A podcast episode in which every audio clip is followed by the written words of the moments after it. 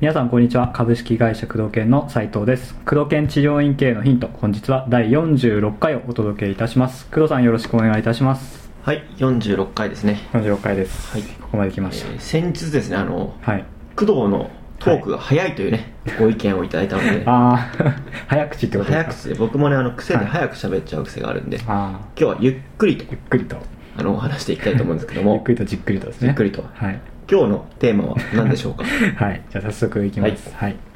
えっ、となるべくはい。少ない広告費うんかっこできれば無料で、うん。うん。はい、新規集客できる何かいい方法はありませんかとえーいうまあみんなが誰しもがそう思ってる、そうなんです、うんはい誰しもがそう思ってるうんことですよね。はいうん。で、えっとね、見落としがちな視点なんだけど、はいえーまあ新規でそこそこ来ているはずなんだよねはいで、えー患者さんが足りていないから新規を募集しているわけだから、うんうんうんうんつまりね結構流出が多いはずなんだよねなるほどある程度はいだから流出を止めることもうん新規を1人獲得するのと同じ効果だっていうことをまず再認識しなきければいけないことがまず第一だよねゃなるほどつまり内部を改善して、はいえーリピ、えーじゃなくてその満足度を上げてうんリピート率流出を防ぐっていうこうとでね、んそれが結局はい例えば施術のビフォーアフターをしっかり見せるとか、うん問診の説明をしっかりするとか、えーもう基本ができていない先生だったらば身なりを整えるとか、うん清潔感を出すっていうところから始めてはい院をきれいにするとかねうんやっぱりそね実際行ってみるとそれすらできていない治療院ってまあうんやっぱまだあるからそうねですねうんうんそういうのからやっていくと基本リピート率が上がってきてそれが口コミが増えて、うんうんで、えーこうなんていうんですかなこう新規を増やさなくても内なるパワーが増えていくんだよね、うんはいはいはいそうすると必然的に新規をたくさん取らなくても済むようなうん体質になるまずここなんだよねポイントとして新規のリピート率が2回目の段階で、はいうんそうだな70%を切ってるとうんちょっと何かしらあるかもしれないと考えた方がいい,、うんいいと僕は考えていてはい60%切ったら結構、うん、問題がある黄色信号うんだよねはいうん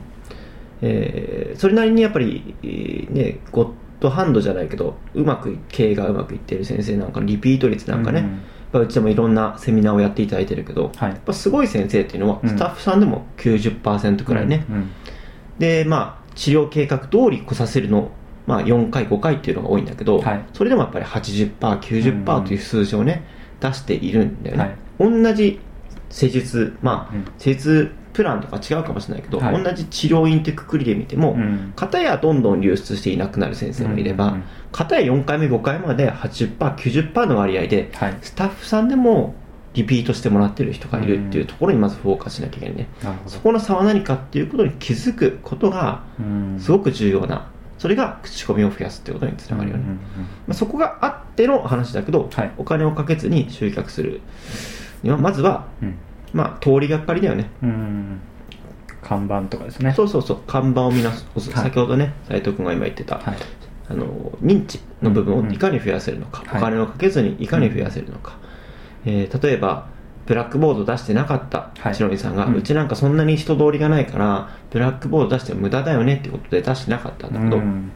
まあ、うちがアドバイスしてねはいブラックボード出したり、えー看板をねちょっと付け替えたりしたら、そうですねうんうん月にね新規がそれからだけでも月10人増えたとかね、うんそういった事例も実際あるしね、はい何個も、うんうんまあ、やっぱブラックボードとかそういった看板を叩かれるっていうのはホームページをね作るとやっぱり、ううんん、最初ちょっとお金かかっちゃうからねちょっといいのを作ろうと思うと、うんそれに比べたらお金がかからずに、うんえーまあ、トラフィックねその院の前歩いてる人っていうのは、まあ、無料で歩いてるわけだから、はいうん、そういった人は、まあ、院に引き込むっていう意味ですごくお金をかからずに増やす、うん最短の方法だよね、うん明日からね黒板買ってきてねそうですね出せばいいだけだから、うんうんでその書き方はうちで DVD 教材とか出してるしね、うんうんそれ買っていただければ分かりやすいし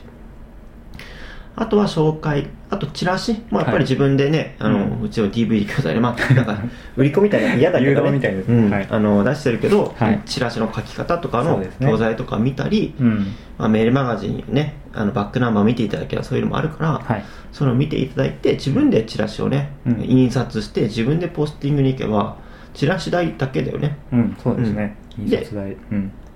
そこでねあのちポスティング何百枚したけど反応がないと、うん嘆いてる暇があったらもう一回行けとやれと そうもう一いいか回らやれ行けとともう一回印刷してよ、はいもう一回行けと、うんそれしか言えなくてだってはいお金がないんだよね、うんだったら、そうですね自分の体力と頭を使うしかないから、はい自分で、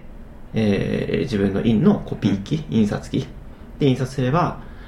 まあ、1枚、そうだな、自分でやって、インク代含んで5円もかからないでしょ、うんはいカラーでやっても10円とか世界だと思うんだよね。そです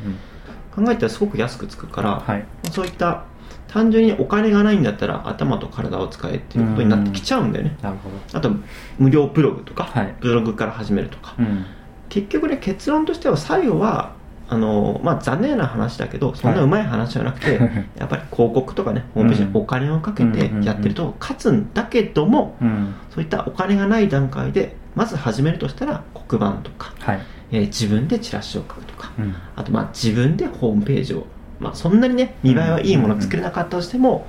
ホームページビルダーとかで作るとそかうですねうんうん SEO できなくても、まあ、それなりになんかやってみるとか、うんブログ書くとかやることはいっぱいあるわけで、はいそういうのからやっていくといいんじゃないかなと思いますねそういうことです以上、はいそんな甘い話は